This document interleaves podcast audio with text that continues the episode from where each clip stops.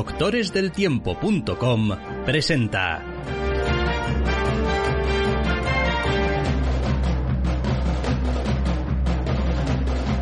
Entre cómics.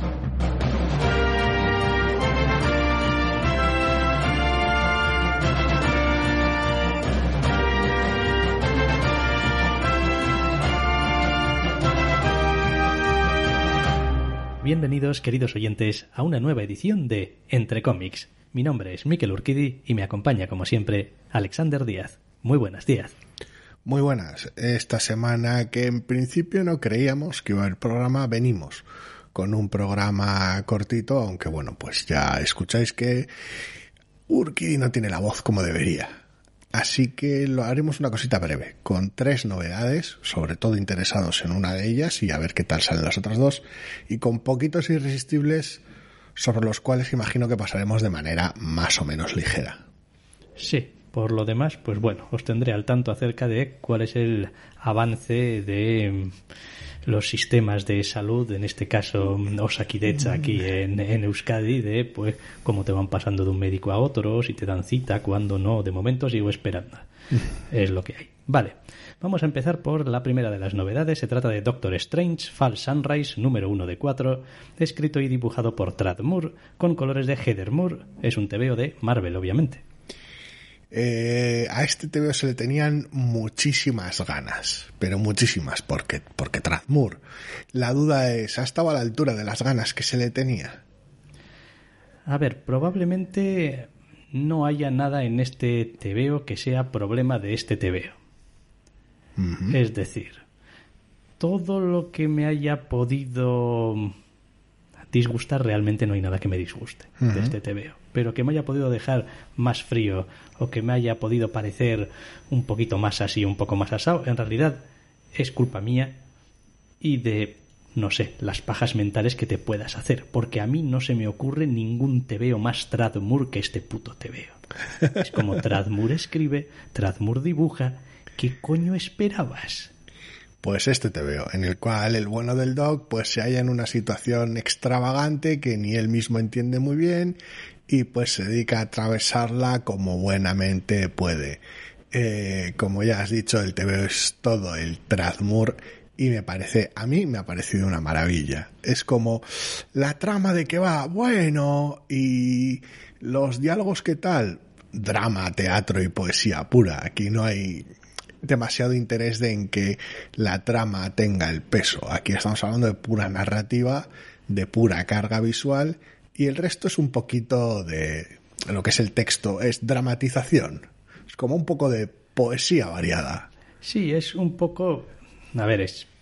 Nunca es así en un tebeo, pero deja un poquito esa, esa sensación de decir, si es que con lo visual ya me estás contando la historia. Es decir, el resto, pues sí, me dará un poco de contexto, un poquito más de chicha, me puede ayudar a tal, pero sobre todo para mí, como me ha pasado en los últimos uh, tebeos que ha dibujado Tradmur, eh, la lectura es más una experiencia sensorial que otra cosa. Y no se me ocurre nada mejor para un tebeo del Doctor Extraño. El Doctor Extraño debería ser raro, debería ser extravagante, deberías tener unas páginas donde no tengas muy claro si arriba es abajo, izquierda o derecha, si bueno es malo, y eso es un poquito lo que tienes aquí en realidad. O sea que en ese sentido, por eso digo que no hay nada en el TVO en sí que se le pueda echar en cara. Es como. Nada, nada. Bueno. Porque yo he pensado en una cosa. Hombre, hay una cosa. El TV está dividido en capítulos. Correcto. Y sé, sé que no te suele hacer gracia. No soy especialmente amigo de los intertítulos, intercapítulos, lo que sea. Eh, también es verdad que en este caso eh, Tradmur está operando a un nivel tan eh, casi casi onírico, tan de fábula, tan de cuento, tan de realidad apartada que em, hay una clara separación de ambientes, al menos de ambientes, entre capítulos según va avanzando nuestro protagonista. Así que parece razonable que, aunque no lo pongas, haya realmente una diferencia ahí. Eh, ¿Podría vivir sin ello? Sí, tampoco me ha molestado excesivamente porque, una vez más, es otra vez implementar unos títulos dentro del propio TVO, pero cada uno tiene su propio estilo, su propia tipografía, eh, es decir, forman muy parte de lo que es la página El en la mundo, que están. sí. No es un pegote que pone capítulo 3 en, en blanco sobre negro, negro sobre blanco. Entonces, bueno, no es un recurso que me guste, pero tampoco me ha molestado. Sí, pero si siempre se usase de esta manera, pues ni tan mal. Tiene, tiene posiblemente una de las, una de las páginas de uso del ojo de Agamotto más acojonantes que he visto en mi vida y en general todo el TVO es alucinante. El Doctor Extraño estando en un sitio acojonante, el Doctor Extraño viajando entre sitios acojonante, topándose con algo, alucinas. Eh, Una escena de acción, te vuelves loco. O sea, me ha, me ha parecido una pequeña maravilla cómo fluye la página, cómo se mueve, qué ritmo, los diseños de los entornos, cómo plantea la página. Todo, todo, muy enamorado. Hombre, si hay muy pocas cosas, por no decir ninguna en este TVO, que no estén pensados para la plasticidad y lo visual. Es decir, todo es, es sinuoso, eh, redondito, eh, dinámico, en movimiento, eh, porque bueno, pues, pues es lo que Patrick Moore le va y es lo que a esta historia también le va. Y hay algunas aquí ya composiciones de página y algunas, bueno, pues propuestas visuales que, que son, pues francamente, eh, bastante impresionantes. Sí, la escena de acción del final del TVO es, es demencia pura. También es cierto que a veces eh, desconcierta un poco. Es como que es, o sea, Bueno, o sea, a ver, en- entiendo porque, joder, es narrativamente muy claro. Pero hay algunos detalles, en, sobre todo en las viñetas más pequeñas, que es un poco como esto es una mano hacia abajo, esto entonces esto entonces entonces el, el- el plano está tomado desde arriba, entonces esto es una cabeza y sí, sí. Es como si en ocasiones el TVO lo entendieras primero de una manera dinámica y fluida, pero lo ves después de entenderlo. Por decirlo, o sea, de alguna manera lo descifras después de entenderlo. Por decirlo de alguna manera, es como siento la viñeta, sé lo que sé por qué está ahí, sé lo que sucede de una manera casi instintiva, pero luego si me tengo que meter a descifrarla necesito otro pequeño momento de reposo. Ya lo comentaste, me lo comentaste antes de que saliese el TVO, que este era carne de formato grande. No sé cómo se llama el que en el que salió el, el Marvel el- Treasure, creo que lo han llamado. el así. Silver Surfer Black y tal. Sí, y el History. el- Efectivamente, sí, en la historia del universo, Marvel, y de. Rodríguez. Este TVO me dijiste antes de que saliera que tenía pinta que iba a ser carne de formato grande. Es que- Para poder Es que, es que met- es- meterte en el TVO. Y una vez más tenemos aquí a esta a Hider pues haciendo estos colores ¿Cuántos colores quieres? Sí. todos. Me gusta porque es muy, es una paleta muy viva, pero se mete en unos jardines bastante interesantes dependiendo de los distintos entornos. Quiero decir, cuando maneja el tercio final y la paleta que hay, cuando maneja el bosque y demás, cómo, cómo ata el asunto del ojo de Agamotto y sus visiones. A mí me ha gustado muchísimo y a la hora de dotar de, de emoción los distintos momentos y a la hora de dotar de emoción los, los puntos clave de cada situación, me gusta cómo juega de vez en cuando con lo que no está ahí, con las visiones, cómo lo colorea de manera distinta, etcétera.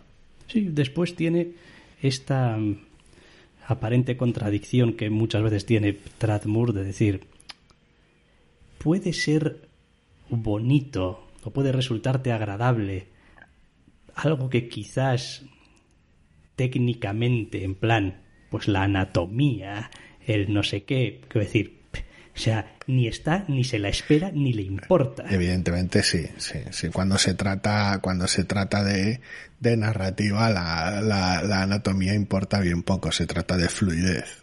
Y más cuando encima en este caso concreto, pues ya es, una cuestión de un- una realidad extraña en la que está metido el personaje. Sí, pero forma parte todo del mismo paquete, del mismo concepto, de la misma idea esa que decías, es que entiendes el TVO antes de que realmente seas consciente de qué es lo que está realmente en las viñetas. Es decir, es eh, un TVO hecho para, para hacer una lectura muy casi casi instintiva, primaria, muy desde las entrañas. Eh, después, obviamente, pues tiene su profundidad y tiene sus matices y tiene sus cosas, pero de entrada esto es como vas avanzando, vas avanzando y tiene también esa virtud de los grandes tebeos de ir devorando las páginas. Es como vas pasando las páginas, vas pasando las páginas hasta que eh, pues, llegas al final y dices, pues mierda, ya se ha acabado.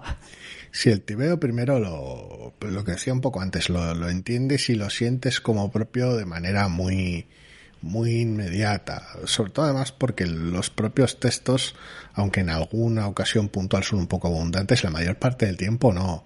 Y los textos son, es más, lo que decía antes, un acompañamiento hiperdramatizado, muy teatral, en ocasiones poético, para pues redondear un poquito la historia que está contando más que para contarla solo con el texto, evidentemente. También es cierto que tiene pinta de ser un primer eh, número muy de pues te voy a soltar aquí, no te voy a explicar nada y bueno, no te preocupes que esto tendrá algún sentido, irá a algún lado, tiene eh, unas razones, pero no en este primer número. En este primer número es el viaje, es la misma desorientación del protagonista, eh, tú como lector, de dónde estoy, qué está pasando aquí, por qué. Sí, a ver, a medida que el TV avanza se va poniendo más tradicional, entre comillas, en el sentido de que tienes ya unos antagonistas más aparentes, un destino, una, de alguna manera, una estructura más familiar por decirlo de alguna manera. Luego ya veremos cómo se materializa.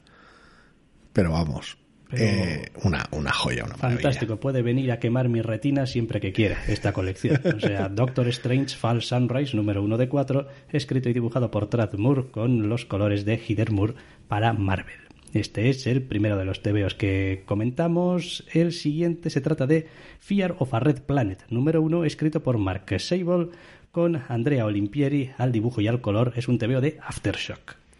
Sí, aquí tenemos un TVO de Aftershock que en el momento en el que lo he visto me molesta en mirar y tal. Mark Sable, sé que he leído TVOs tuyos y tal. Ahora mismo no recuerdo la lista, pero teníamos unos cuantos en programas previos. Y me he dado cuenta, eh, porque tampoco he querido entrar mucho y tal, me he dado cuenta que ninguno de ellos pasó del número uno, si no recuerdo mal. Y volviendo a lo que es este TV en sí, una historia de ciencia ficción ambientada en una, en una colonia en declive, por decirlo de alguna manera, en Marte las dificultades de vivir ahí, que luego torna en un asunto más policial con nuestra protagonista siendo la sheriff de la colonia. Eh, de alguna manera es una vez más el guion de Mark y ciertos derroteros que toma los que me parecen demasiado sobados. Nah, esto está muy visto. Para empezar, yo lo que quiero es que acabe en Copperhead. Pero bueno, eso seguramente no lo vaya a ver nunca. Es como policía, espacio, Copperhead.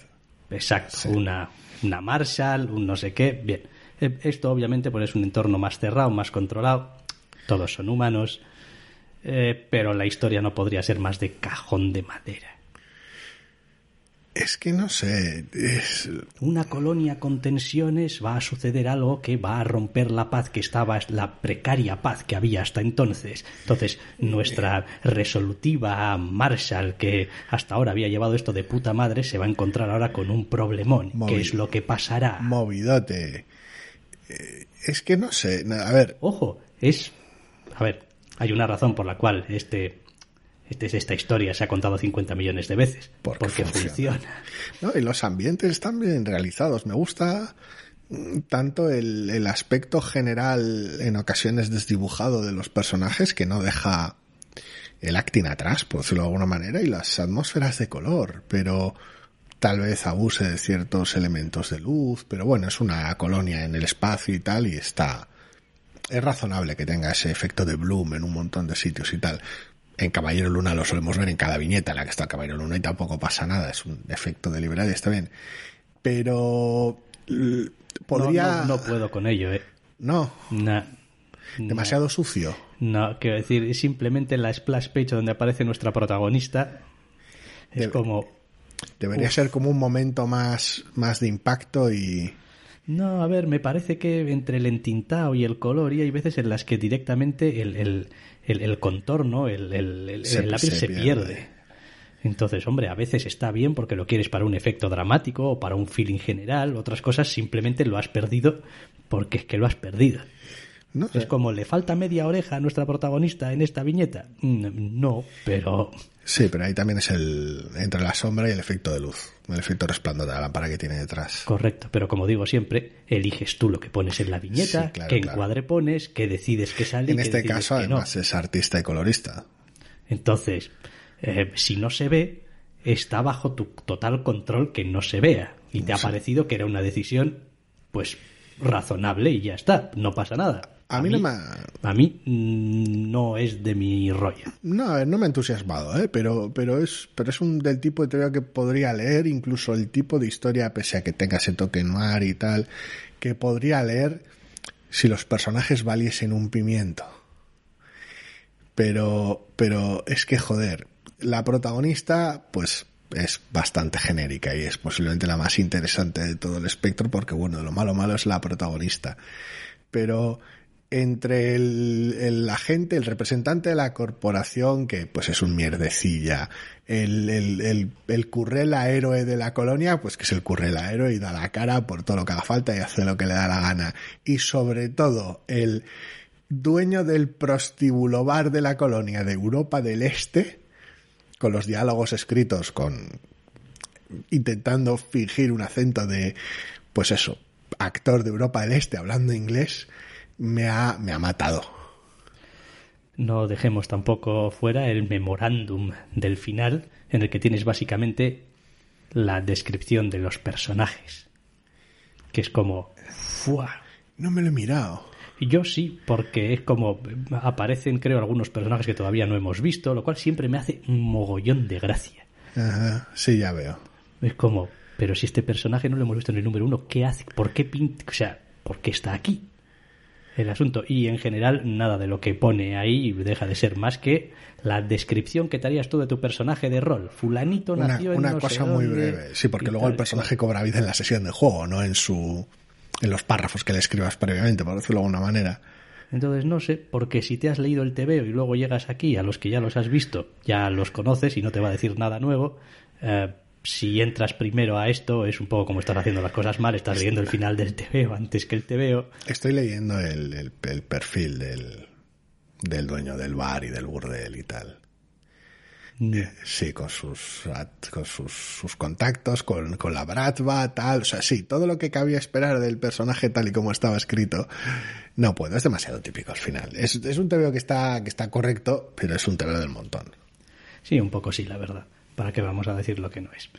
Eh, a ver, que he perdido los apuntes tácticos. Aquí los tengo. Fear of a Red Planet, número uno, escrito por Mark Sable con Andrea Olimpieri al dibujo y al color para Aftershock. Y vamos a ir directamente ya a la tercera de las novedades. Once Upon a Time at the End of the World, número uno, escrito por Jason Aaron con dibujo de Alexandre Tefenki y con Lee Lowrich coloreando, excepto un par de páginas, la 29 y la 30, en la que dibuja Nick Dragota y colorea Rico Renzi. Es un TVO para Boom. Sí, las últimas dos páginas al, al final, que ya, en las cuales ya entraremos después. Es un TV postapocalíptico. Quiero decir, nuestra guerrilla protagonista está sobreviviendo pese a todo y cuando el pese a todo incluso se vuelve aún peor de lo que era, pues se topa con nuestro otro protagonista, un joven que ha sobrevivido pues encerrado en una torre gigante él solo con bastantes comodidades, teniendo en cuenta que es el fin del mundo y sin saber muy bien lo que hay ahí fuera. ¿Sabes qué es lo que necesita este TVO? Pisar el acelerador de manera, o sea, consciente y decidir qué diablos de TVO quiere ser. Porque el principio es una narración cochambrosilla y bastante decrépita del mundo. Ay, Esto es el fin mío. del mundo, es horrible, estoy aquí remando en un océano de basura y se va a ir todo al carajo. Y después tienes al otro personaje que vive en su mundo de la piruleta. Eh, cuando chocan los dos, claro, hombre, claro que tiene que haber diferencia, pero hay un poco de disonancia ahí, quizá excesiva. Y después el desarrollo de la historia también, pues es un poco como, a ver, no, es decir, me resulta muy poco creíble la historia de estos dos personajes si en el siguiente número alguien no muere muy rápido. porque no puede ser un personaje gracioso en un mundo posapocalíptico hecho una puta mierda y tal y cual y sobrevivir de manera más o menos Pues sencilla. le tocará espabilar y pues llevarse lecciones de la vida y heridas por el camino o lo que sea. A ver, sí, el contraste entre los personajes es muy, muy, muy, muy alto. Porque nuestra protagonista es una superviviente nata que ha atravesado literalmente océanos de basura para llegar hasta donde está, y el otro es un feliciano que estaba sacando chocolatinas de máquinas de vending de la torre. Quiero decir, eh, que tiene sus talentos y tal, ¿eh? que parece ser un inventor relativamente competente y pues tiene sus recursos, pero es, pero es un, pero es un personaje muy, muy de cartoon, de comedia, sobre todo en sus apariciones más finales, y la otra es casi deliberadamente, bueno, casi deliberadamente no, deliberadamente casi demasiado intensa, incluso para un post-apocalipsis. Entonces, entiendo que se busca ese contraste muy, muy, muy exagerado, pero le hace poco favor a la credibilidad, por de alguna manera, de la, de la historia. Sí, a ratos ella me parece un poco como si se hubiese escapado de, de Paper Girls. Es como la que falta, la, la intensa, la extra intensa que falta de Paper Girls. Ah, Es como aquí estoy yo súper independiente arreglando mis cosas, tío, déjame en paz, no me líes. Y el otro, pues es un jodido feliciano. Eh, pff, no sé, no sé.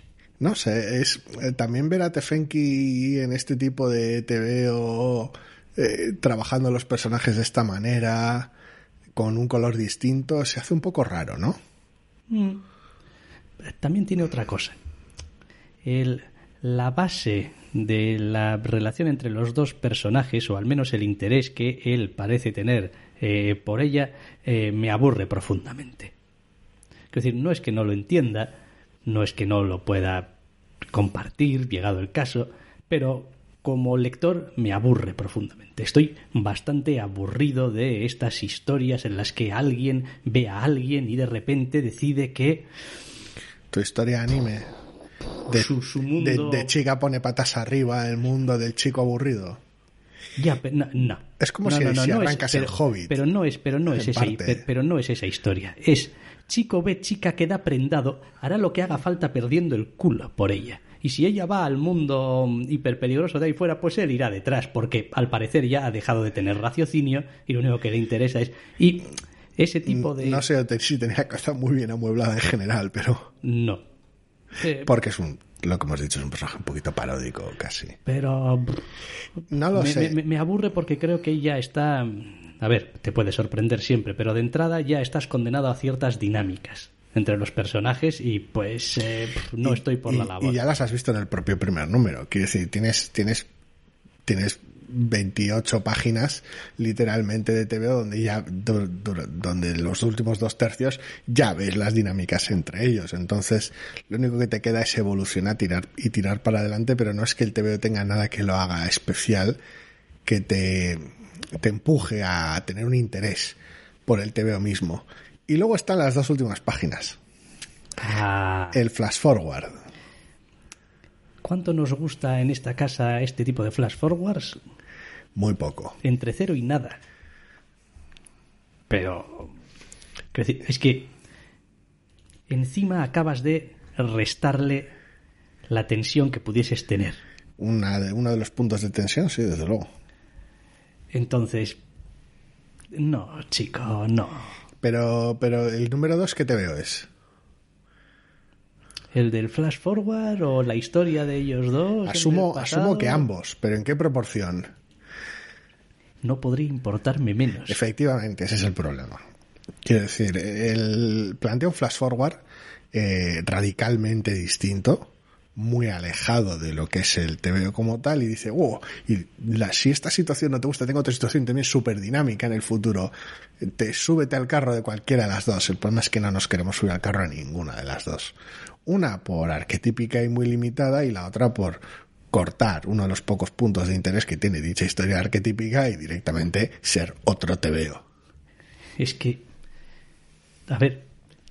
Algo tiene que haber de todas formas en eh, esta concepción de cómo montas tus TVOs para que nos lo encontremos tan a menudo. Yo- Pregúntale a Jason Aaron. Eh, No, pero eh, quiero decir, eh, estaría encantado de que quizá alguno de los eh, oyentes nos comentase un poquito cuál es el atractivo que ellos encuentran, si es que lo encuentran, en este tipo de estructura narrativa. ¿Dónde has tenido un TVO en el que, donde te han contado una historia y de repente te han dado un salto, pero brutalísimo en tiempo, en, en forma, en tono, y porque mira esta cosa hiper rara. Lo gracioso es que es una estructura tan, tan manoseada que lo tuvimos la semana pasada. Sí. Sí, eh, Behold Behemoth. Ah, sí, es verdad. Behold Behemoth tenía literal, bueno, literalmente tampoco. Bueno, a ver, estructuralmente era literalmente el mismo TVO. Es No, como pero- volví a plantear el flash forward final en dos páginas. Pero es que aún digo más. Vale, este TVO, pues a ver, ya veremos un poco cómo va. Eh, incluso. O no- o- o- o no, o no. no, bueno, de hecho no lo vamos a ver, pero en TVOs que nos gustan, o voy a hablar personalmente en TVOs que me gustan, tenemos esta misma estructura, pero al revés. En The Nice House on the Lake Sí. sigue sin ser un recurso que me guste. eh. No me gusta, ¿eh? Mm, No, no es un recurso que te guste en ese TVO. Te gusta el TVO muchísimo. En plan, un flash forward, dos páginas aquí y después tu historia. ¿Qué pasa? En un concepto de 12 números, todos con una estructura de apertura similar y tal, pues va teniendo, va adquiriendo otros significados. Eh, Sí, es como si repite una estructura Tom King. Es como. Dices tú, bueno, vale, tiene. A veces te quedará mejor o peor, pero Pero de entrada, ¿qué sentido tiene Eh, quitarle el aire a la historia que vas a contar con un flash forward que porque mucha gente, tanto en el lado de los autores como en el lado de los lectores de estos tebeos que les, que les gustan, no lo ven como quitarle el aire. Es, es el buffet libre de los tebeos. Es el terminar el episodio 1 de la serie y que te vengan con el This Season In y te sacan un tráiler de la temporada completa en plan, uh, mira qué cosas más emocionantes Fíjate tenemos. tú, estos dos personajes que hemos conocido en el piloto que son enemigos, ya veo que después se van a hacer amigos. O sea, Es como o sea, cuando, el, cuando el algo- opening del anime te spoilea toda la temporada y... Exacto. Es como, no, no lo entiendo, pero bueno, a ver, eh, ya sabéis también que aquí somos unos lectores muy particulares con nuestros gustos. A ver, para, para mi gusto no acierta Jason Aaron con esto. Pero bueno, en, un- los, en estos últimos años no es novedad que yo, bueno, que nosotros y Jason Aaron no congeniemos bien. He dicho Jason Aaron y podría haber dicho cualquier otro nombre. Es decir, mi mente no estaba pensando en Jason Aaron cuando No, he no, dicho, no, ah, un. TVO de Jason Aaron. Es como, TVO de un señor que ha hecho este TVO que, oye, pues, pues se lo ha currado y tal, pero pues no, no funca esto. No. Es lo que hay. Once Upon a Time at the End of the World número 1, escrito por Jason Aaron, dibujado por Alexandre Tefenkgi, Te- Tefenkgi, Sí. con Lee Lowrich coloreando, con un par de páginas, la 29 y 30, de Nick Dragota dibujando y Rico Renzi coloreando para ¡Pum! Venga, pues estas son las novedades y pues pasaremos a unos irresistibles que tampoco hay muchos.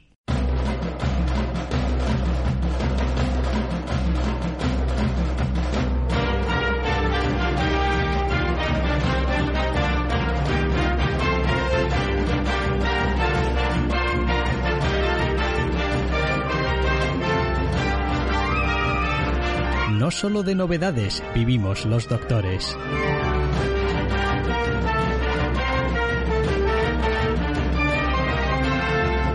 También leemos otras colecciones.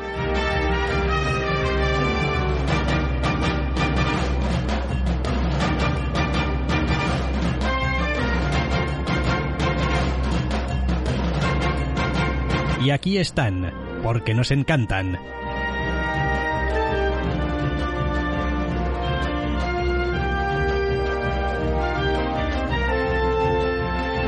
Los irresistibles de la semana.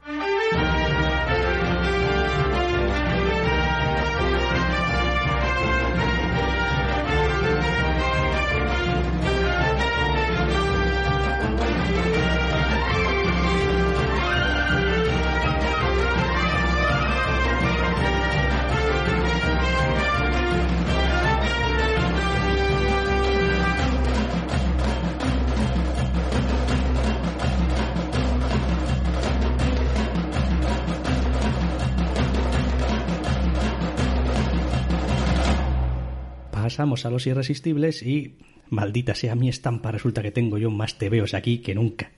Esto es ya, o sea, la mala suerte. Em, el primero de ellos, Batman Fortress, número 7. Sí, normalmente solemos leer más o menos a la par y la mayor parte de las veces suele haber algunas colecciones que yo sigo y tú no, normalmente más que viceversa.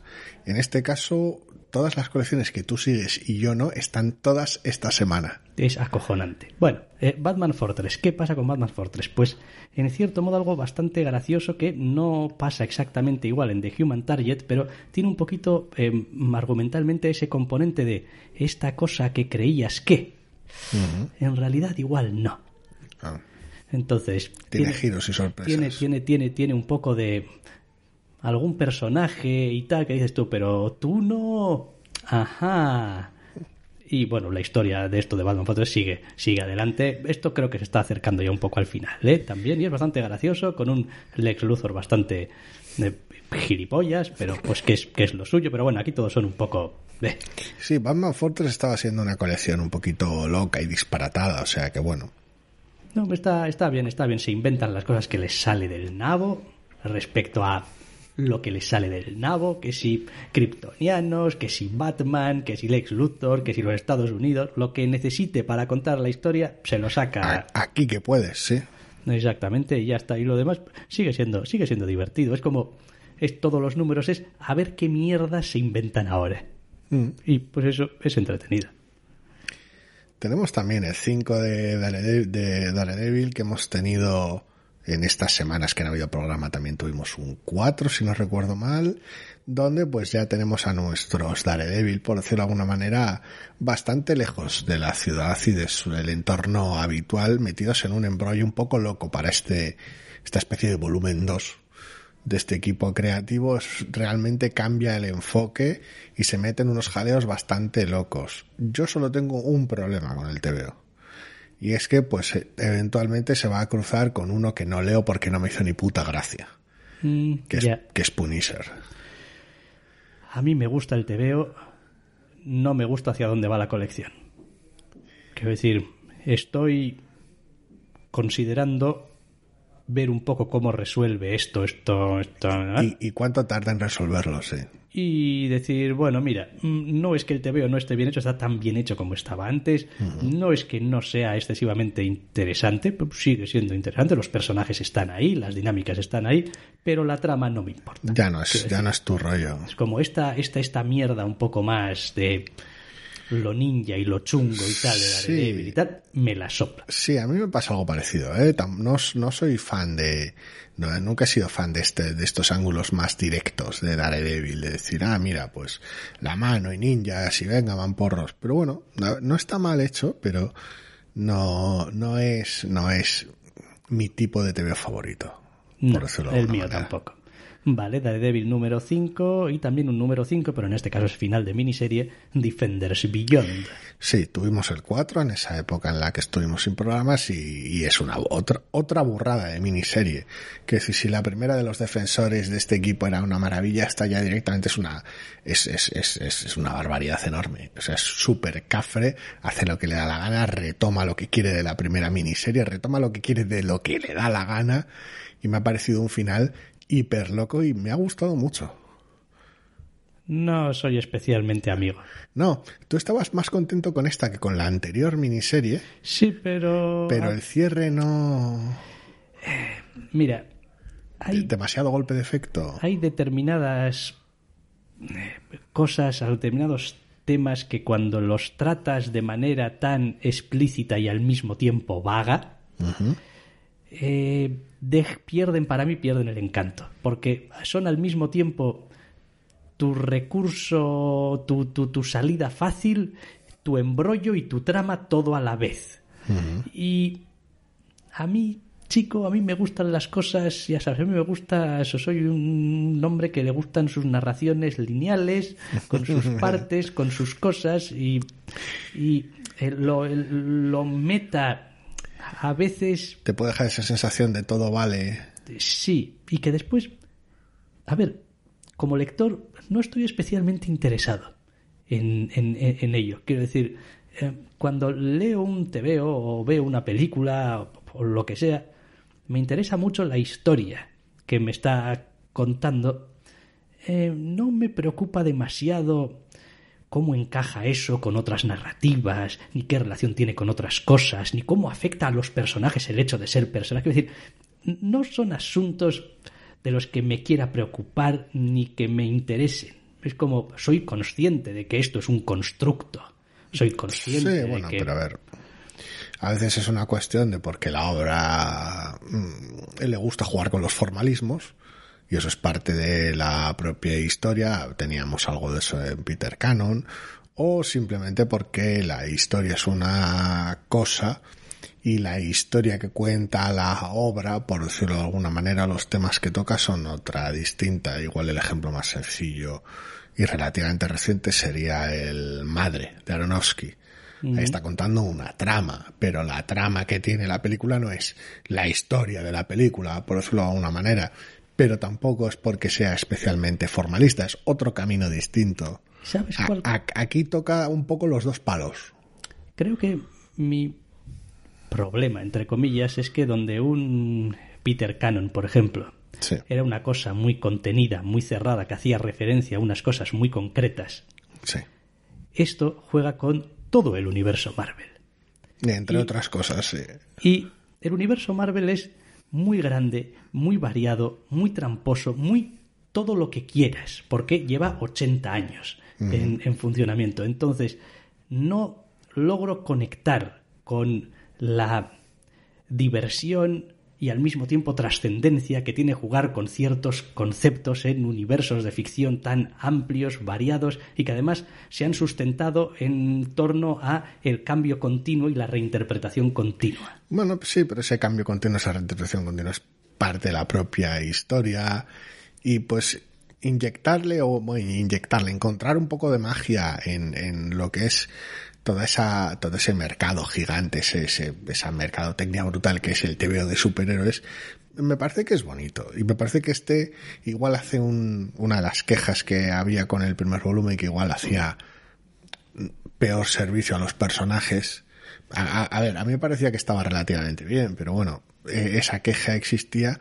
Me parece que en este está mejor realizado. Sí. Por ejemplo, en ese aspecto. Entonces, eh, yo lo he disfrutado muchísimo. ¿eh? A mí me parece una pequeña maravilla, pero sí que es cierto que, pues, al meterse en los derroteros en los que se mete el equipo creativo, pues, es normal que tenga sus fricciones y que los cierres, sobre todo cuando te metes en según qué jardines, pues son más complicados de lo habitual. Ya te digo, eh, mi problema básicamente es ese, es que pues llego al final y digo, vale.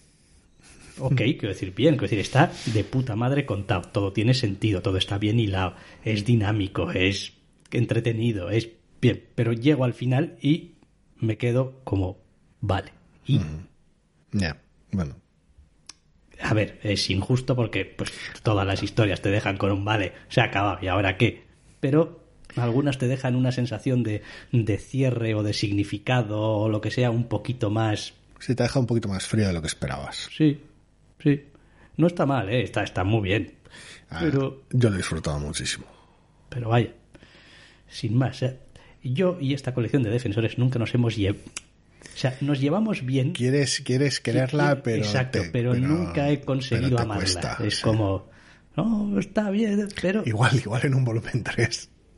Volveremos a las mismas, al mismo. Sí, sí, sí, sí, sí, están... Pues está muy bien, está muy. Y luego, igual, No, eh, tus fricciones. Es que no es mi rollo. Igual no, igual, quién sabe. Si hay un volumen 3, igual resulta que se ha dado vuelta la tortilla. Estás tú súper contento y yo no. Vete tú a saber. Vete a saber. Defenders Billion número 5, final. También hemos tenido el número 6, de 8 de 8 Billion Jennies. Sí, donde la escala temporal a estas alturas ya se prolonga lo suficiente como para que sea un TVO bastante extraño, pero muy satisfactorio, pero también abre la ventana a la preocupa- preocupación, la curiosidad, entre comillas, de decir, si este TVO de escala temporal creciente en su narrativa es ya así un poquito raro y tiene que tomar ciertas elipsis en un número 6 que va a tener que hacer en los siguientes dos. No tengo ni idea. No, pero al final cuentas momentos de esa escala de tiempo, eso está claro, pero cuando te toca resumir según qué cosas, es, es una burrada y con el cambio temporal te va a tocar cambiar mucho algunos escenarios. Sí, sí, sí. No, a ver, eh, de momento pues tenemos este número 6 que es verdad que quizás dedica una cantidad inordinada de tiempo y páginas y algunas cosas que pues igual tampoco requerían eh, tanto, pero es que chico, estás operando en una escala en la que ya empieza a ser difícil contar las cosas. Supongo que en algún momento pensaron que, que el, el grupo este de personajes que tiene el protagonismo en este número principalmente igual no habían tenido el tiempo suficiente en números anteriores. Igual o, que, sí. o que si había que contar algo con ellos, había que contar algo con ellos ahora. Lo demás sigue siendo un TVO muy divertido, bastante cabrón, donde todavía a la altura de un número 6 seguimos descubriendo cosas acerca del funcionamiento de estos genios que, que dan deseos. Me encanta porque está lleno de ese tipo de sorpresas sin que ese tipo de sorpresas dé la sensación de que te has, estás sacando un poco del culo que son eh, muletas para sustentar tu trama. No, simplemente están ahí, le añaden color y no pasa nada. Las, de alguna manera se perciben, o al menos yo, como muy naturales, muy cómodas, muy orgánicas. Sí, sí, sí. No, y bueno, a ver, el TVO, a pesar de que se centre en unos personajes, no se olvida del resto, dándote una idea también de que, oye, están aquí y no te preocupes, que ya, ya llegaremos a eso. Cuando toque, que de momento, pues no toca. 8 Billion Jennies, número 6 de 8. ¿Qué más? ¡Puh! El número 9 de The Human Target. Pues lo que decía, que tiene uno de estos momentos. Ajá, porque creías que, porque te hemos contado, pero igual no. Había, hay giritos en tu TV noir. Igual hay. eh, eh, tampoco tengo muy claro, hay toda una. Toda una escena, no. O sea, prácticamente medio TVO, por no decir tres cuartos del TVO, es nuestro protagonista ah, como pensando muy fuerte porque tal acerca de otro personaje que no se sabe quién es. Es como porque esto tal cual, porque si me estará vigilando en el momento que es como, hombre chico, a ver, yo entiendo un poco el asunto, pero si cuando lleguemos a cuando llegamos no es el personaje que todos estamos pensando, desde el puto primer cuadro de texto te vamos a linchar, Tom King. Y efectivamente, lo es. Con lo cual tampoco sé hasta qué, por, hasta qué punto era necesario ponerse tan misterioso y redundante con... Porque... Es, estas cosas, estos manierismos que tiene Tom King, de, pues le gusta. Es como, este es el número en el que nuestro protagonista está paranoico porque a ver si va a aparecer fulanito. Joder, este es el número, le estoy echando un vistazo por encima. Este es el número en el cual tienes una página con, un, con, con media página, es una sola viñeta, y la otra media es un ladrillaco de texto vertical que pillas cacho. Mm, La 15 creo que es, o la 16 o algo así. segundo que he perdido completamente aquí. A ver, un segundo. Madre mía, el amor hermoso. ¿Cuál, cuál? Dices la de su rostro. No, no, no, no, no. La de la caída. Vamos a ver. Sí, bueno, pe, ni casi. ni casi. Eh, está muy bien, ¿eh? Y esto está llegando ya un poquito al, al final y Comentaste en su momento con la parada y tal y el retorno con el número 7 que había cierto, mm, a ver, no, no pérdida o desafección, pero que después de una parada tan larga igual costaba un poquito la reentrada. A estas alturas supongo que ya vuelves a estar en marcha, sí, ¿no? sí, sí, sin problema, sin problema. Además, el TVO se las arregla para hacer las cosas lo suficientemente eh, dramáticas e importantes al principio, como para que estés ya como, eh, eh, ¿qué está pasando aquí? Que me quitan la alfombra debajo de los pies y todavía me la lían. Bien, bien. Así que, y después, pues, visualmente sigue siendo la misma maravilla de siempre. O Sí, sea, claro. Vale, de Human Target número 9 y también hemos tenido el número 3 de Vanish. Eh, intensidad noventera, intensidad Joder, noventera. Yo, en serio, eh, sigo mirando ese TVO y digo, pero qué cojonazos. Captions en negro con texto blanco, violencia, personajes muy duros. Dámelo todo. Ninguna clase de consideración por a ver a dónde nos lleva esto. Es como, no, no, ¿qué me estás diciendo? Soy súper intenso y voy a hacer esta cosa, y pero esto, esto no tiene ningún, quiero decir, esta da igual. Esto nos lleva al molado. Exacto. ¿No te gusta molar, acaso? A todo el mundo le gusta molar. Y aquí, joder, son todos hipermolones.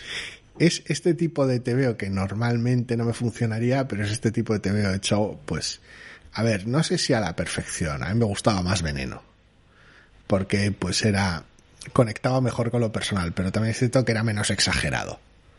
Era menos noventero. Este es más noventero. Esto, esto, chico, esto. Ya lo dijimos con el esto, esto es de Darkness puro.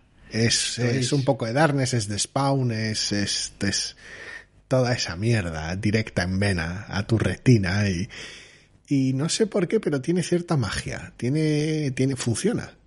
Es como entras ahí y te dejas llevar por el molado y funciona. Son TVs bien hechos, muy ligeros, que encajan muy bien.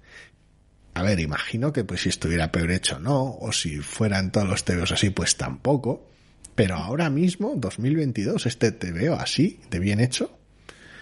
Sí, hombre. Igual no es la lectura más esperada de la semana, pero... No, no. Y eh, tiene pinta de que si lo necesita recurrirá a lo peor de este tipo de historias con um, revelaciones que no se cree nadie, Poderes personajes, culo. personajes resucitados si hace falta, etcétera, etcétera. Pero forma parte del juego en el que está metida la colección. Ya te a mí es un TVO que está tan bien hecho que aunque sea este tipo de TVO que normalmente no me hace ni puta gracia, me entra bien en las lecturas de la semana cuando hay un número. Es como, es como pum, cambio de tono. Hombre, a ver, directo tiene, ahí. Esto tiene una cosa fantástica para cuando estás enfangado en lecturas de la semana, que es como, madre mía, no consigo atravesar estos putos TVOs. Llegas aquí Porque y este es, número, y este número, este que- número tan denso y tal. 20 páginas de pelea a tu puta casa. 20 páginas No de es exactamente No, eso, no.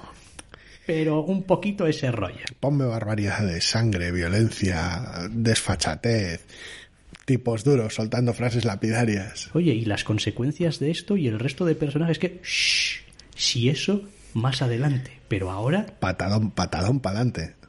y venga. Es muy divertido. No sé lo que duraremos, pero es muy divertido. Bueno, pues mientras siga siendo, si- mientras siga funcionando así y se lea fácil y la verdad es que joder, está bien dibujado y está bien contado, y quiero decir, Es que el equipo es realmente bueno. funciona. Así que bueno, no es quizás el tipo de lectura que uno va poniendo como, sí, eh, eh, soy mm, lector de TVOs y joder cómo mola Vanish. Y cada vez que me preguntan por qué estoy leyendo digo Vanish, tío, Vanish, mola no, es- mogollón". específicamente por Vanish no. No sé, no es, no es material de lista de fin de año. Esto, hombre, a ver, solo por haber conseguido que lleguemos al número 3, Ya veremos. Igual merece alguna mención. Ya veremos, porque solo es una lista que la hacemos mucho desde las tripas, como quien dice, así que vete tú a saber. Puf, ya te digo. Vale, y el último de los TVOs, ah, claro, otro mío, claro. Dios me libre, X-Force número 34. Vale, a X-Force, No sé ni cuántos números de X-Force habrán tenido lugar en la pausa que hemos tenido sin programas. ¿Tres? Creo que sí. ¿Cuatro? Cuatro, Porque- cuatro son muchos, pero Porque tres. primero tuvieron que acabar la tontería en medio del evento que tenía que ver con Deadpool y Craven. Eso te iba a decir. Que Eso ya se ha acabado. Ahora Eso es otra cosa. Ahora es otra cosa. Pero es otra cosa también un poco alienígena para lo que venía siendo a veces alienígena literalmente. Ah, vale. Eh, entonces, no sé, quiero decir, la única esperanza que me queda aquí es que sigue tratando con mucho cuidado y atención eh, cómo le va a nuestra protagonista esta que nunca sé muy bien eh, cómo se llama, que es esta Sage. que ve las matemáticas, sí, Sage y tal, que es como, es una trama que me interesa y después eh, nos sigue dejando visos de que Han McCoy, el cual hace pero un montón de números de los que, del que no sabemos prácticamente nada, sigue con sus mierdas cada vez más gordas. Es como sigues siendo mierda, Hank. Sí, vale, correcto. Entonces todo bien. Sí, creo que ahora ha decidido ser un mierdas en el espacio o algo así, o, o mierdas en algún sitio undisclosed. Igual también se resiente un poco el baile de los dibujantes, aunque no sé muy bien cuál es el equipo titular aquí o quién, quién suele estar al cargo, pero con colecciones tan largas, Me empieza a faltar un poquito de una dirección más clara. Y, eso puede hacer que cualquier número mm, siguiente diga, ve, ve, pues, pues hasta aquí. Quiero decir, cuando la líen parda ya me enteraré. Por otra colección. que te pueda el peso de, pero ¿qué hago yo leyendo mutantes? Sí, no, bueno, no me preocupa. Estos no son mutantes, son seres humanos horribles. Esto es el mal. Sí. Pero ya digo, eh, estoy notando, a ver, lo del evento ha hecho mucho daño. Y, eso es número 34, la fatiga es normal. Estoy notando fatiga ya con esto. Entonces, o empieza a tener un, una estructura de arcos un poco más definidos, con no sé. No sé. A ver, tal vez se tendrían que meter más en harina y cerrar de alguna manera que convergieran las cosas que ha estado contando. Y luego ya si quieres hacer un volumen 2 con otro rollo o con el mismo rollo, pues adelante, pero... Quizás sí, pero no sé. De momento, pues lo pongo en la lista de dudosos. A partir de ahora, porque habrá que ir viendo número a número. X-Force número 34. Y nada, pues con esto llegamos al final del eh, programa. Es que no me puedo permitir ya prácticamente ni despedir. O sea que eh, aquí acabamos y si todo va bien podréis volver a escucharnos la semana que viene. Yo no apostaría una vez más por nosotros, pero quién sabe. Quién sabe. Hasta la próxima.